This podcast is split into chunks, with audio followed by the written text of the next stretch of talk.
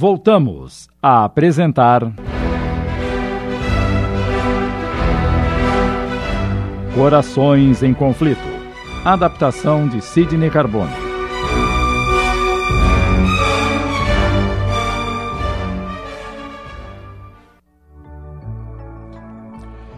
Assim, tempos depois, não só Rudolf, mas também Salek foram ajudados por Magda, Olavo e o grupo socorrista comandado por Kumo e conduzidos para local de assistência e refazimento.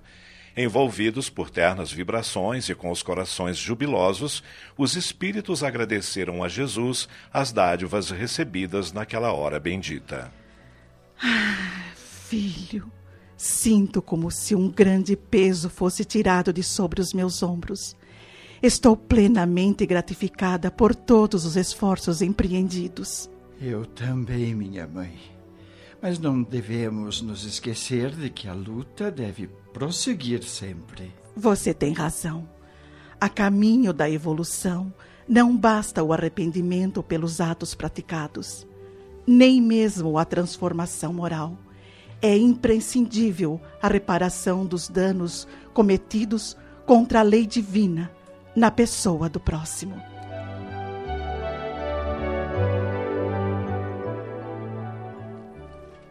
Alguns meses se passaram.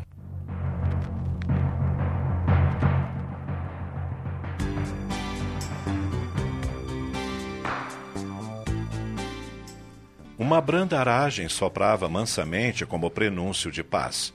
Refaziam-se os personagens deste drama, reconstruindo suas vidas.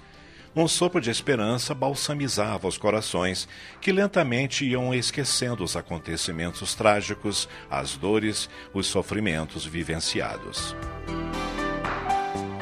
Num grande terraço conversavam Alexandre e seu pai. Estavam na mansão dos Lilazes.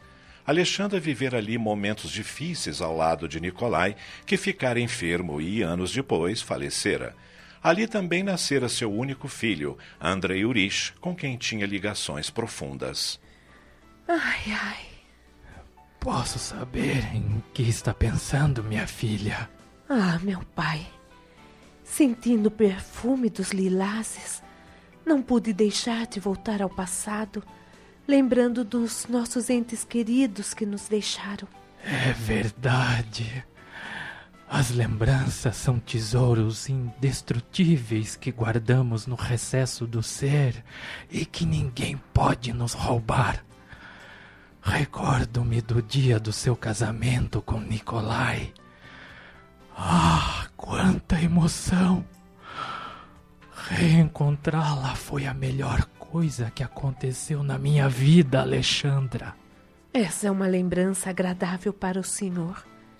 Mas para mim foi um dia imensamente doloroso, de renúncias extremas. Representava o desmoronamento de minhas mais caras esperanças. Perdoe-me pela minha falta de sensibilidade, lembrando-lhe momentos de sofrimento que prefere esquecer. A ferida já não sangra mais, meu pai. Está cicatrizada. Com o passar do tempo, aprendi a conviver com os momentos difíceis da vida e a saber como valorizá-los. Não posso reclamar do meu casamento. A união com Nicolai foi muito importante, pois ele se revelou bom marido e excelente pai para Andrei. Se não amor, pelo menos uma grande amizade sempre nos uniu. E sou grata a Ele por tudo de bom que nos deu, a mim e a meu filho. Ah, onde estarão agora os nossos mortos queridos? Magda, Olavo, Nicolai, Ivana. Não sei, mas devem estar muito bem, porque eram criaturas de bom coração. E Ivana, que cometeu algumas faltas, espiou seus erros padecendo por muitos anos no leito de dor. Deus, que é misericordioso, por certo a abençoou. Sabe, filha, por longos anos conservei mágoa e ressentimento no coração. Sua mãe abandonou nossa casa nas montanhas, levando o que eu tinha de mais precioso. Minhas duas filhas. Deixou-me amargando na solidão, sem notícias, sem endereço, sem nada. Por muitos anos fiquei aguardando que ela voltasse cheio de esperanças. Depois o desânimo veio e perdi a vontade de viver. Graças a Nossa Senhora de Kazan, Olavo Barenkov surgiu na minha vida numa noite de tempestade. Aquele que viria a ser meu grande amigo e a quem devo a vida. Asseguro-lhe, meu pai, que mamãe nunca foi feliz longe do Senhor. Ela sofreu muito. As coisas não transcorreram como ela esperava e passamos por dificuldades imensas, até que sobreveio a peste e tanto ela como nossa pequena Natália não resistiram. Foram tempos muito dolorosos que prefiro não lembrar. Mas onde estarão elas agora? Algum dia teremos notícias delas. Hoje tenho absoluta convicção de que a morte não existe e que aqueles que amamos continuam vivos em algum lugar. Nesse momento. Mamãe, vovô. Era Andrei Urich chegando de São Petersburgo. Filho querido! Já estávamos morrendo de saudade. Em pleno vigor da idade física, Andrei é em tudo semelhante ao Lavo: estatura elegante, compleição atlética, expressão viva e ar saudável. Mas ele não veio só. Uma jovem o acompanha e ele faz as apresentações. Mamãe, vovô, esta é Irina Katienka, minha namorada.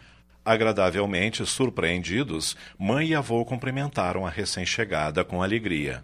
Seja bem-vinda, Irina. Obrigada, senhora. Espero que não esteja sendo inconveniente. Não queria vir sem avisar, mas Andrei insistiu tanto. Ora, não se aflija, minha querida. Está tudo bem. Sente-se aqui ao meu lado. Irina acomodou-se e Alexandre iniciou uma conversa para deixá-la à vontade, observando-a atentamente. De uma beleza morena, olhos amendoados e cabelos longos e lisos, a jovem lembrava os habitantes de Cáucaso. Extremamente simpática, falava com graça e desenvoltura. Enquanto isso, Andrei confabulava com o avô sobre assuntos do escritório. Em dado momento, aproximou-se das mulheres e, abraçando a mãe com carinho, perguntou: E então, o que acha da minha escolha? Você teve um excelente gosto, meu filho. Irina é extremamente simpática e agradável. E linda. Parece uma flor. Assim a senhora me deixa sem jeito. Ainda bem que a senhora gostou dela, porque pretendemos nos casar em breve. Mas assim tão depressa? É, por que não, mamãe? Conhecemos-nos o suficiente para ter certeza do nosso amor. Além disso, temos idade para casar e recursos não nos faltam, graças ao meu querido pai Olavo. Então, por que esperar? Parabéns, meu neto. Tem todo o meu apoio.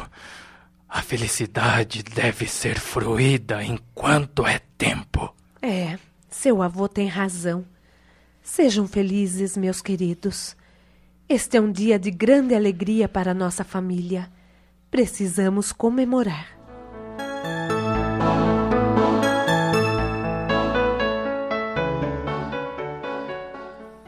Alguns meses depois, Irina e Andrei Urich se casaram na capela da mansão dos Lilazes. O Pope, ou seja, o padre que oficializou a cerimônia, já velhinho, era o mesmo que havia casado Alexandra e Nicolai naquele mesmo local. Na espiritualidade, a satisfação era imensa. Entre outros amigos presentes, os familiares Magda, Olavo, Nicolai, Masha e a pequena Natália, que elevaram o pensamento a Jesus em agradecimento pela bênção daquela hora.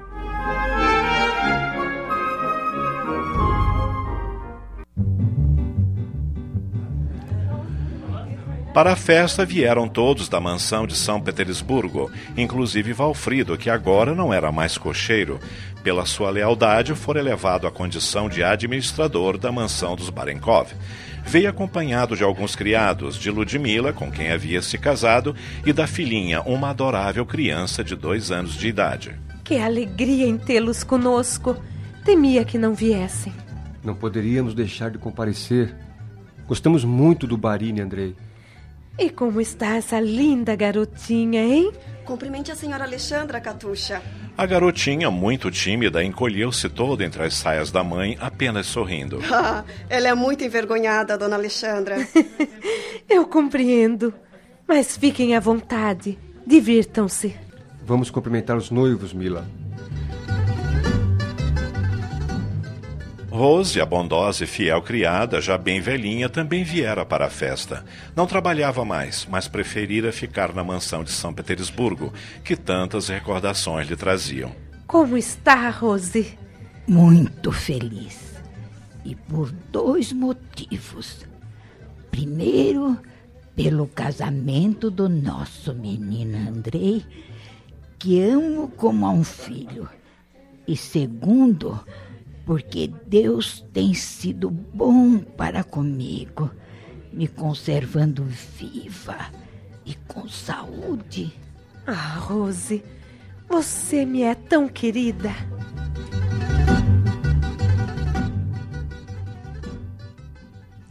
E ali, na mansão dos Lilazes, onde Andrei nascera e passara sua infância, o casal fixou residência.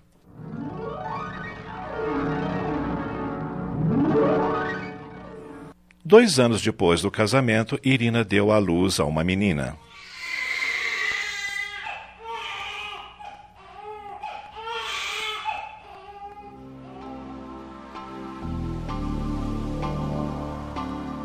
Informada do nascimento da neta, imediatamente Alexandra viajou para a mansão dos Lilazes e, ao segurar a criança no colo pela primeira vez, perguntou: Já escolheram o nome? Ainda não, minha sogra.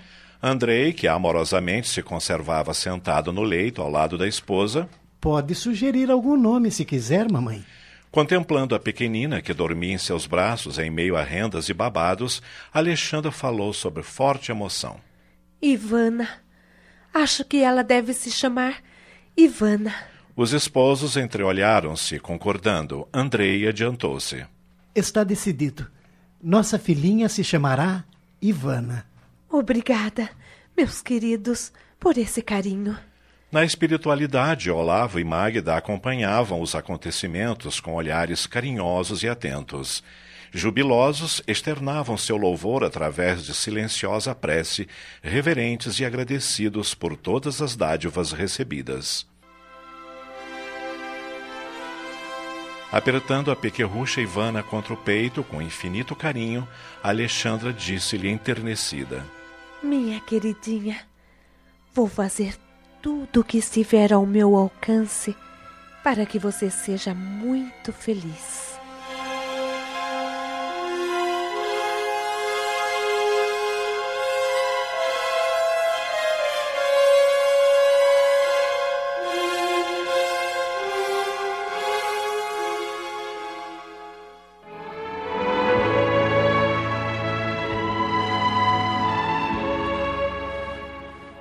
É muito importante que tomemos conhecimento de relatos como este, para que compreendamos os problemas que enfrentamos em nossa realidade de hoje, uma vez que todos somos espíritos no processo de evolução e erros e acertos ficam marcados em nosso íntimo, ajudando-nos, a médio prazo, a nos capacitarmos da necessidade do equilíbrio e do respeito a todos os semelhantes.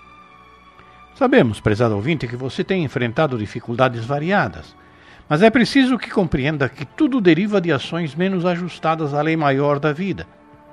E meditando no que temos sabido de dramas dos seres humanos em todas as épocas, nos conscientizamos da necessidade de nos vigiarmos para não nos desequilibrarmos pelas emoções do egoísmo, do orgulho, da vaidade, etc. Essa é a tarefa da doutrina espírita: explicar ao homem de hoje a problemática de nosso comportamento no relacionamento humano e procurarmos agir, meditando e orando a Deus, pedindo inspiração para evitarmos ações desastrosas. A Rede Boa Nova de Rádio apresentou Corações em Conflito, obra de Leon Tolstói, psicografada por Célia Xavier de Camargo, adaptação de Sidney Carbone.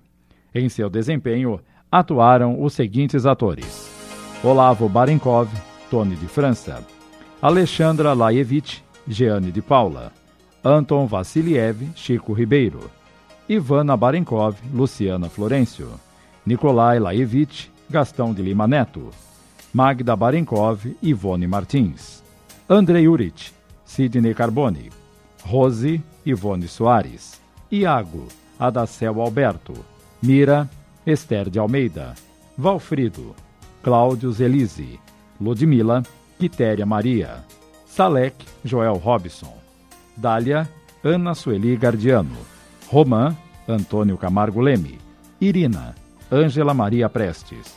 Narração, Ivaldo de Carvalho. Gravações, edição e sonoplastia, Antônio Tadeu Lopes. Análise e comentários, Gastão de Lima Neto. Produção e direção geral, Sidney Carbone.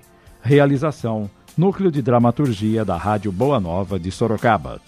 Agradecendo o carinho da audiência, convidamos os prezados ouvintes a acompanharem, a partir da próxima semana, uma nova produção radioteatral. Boa tarde e até lá.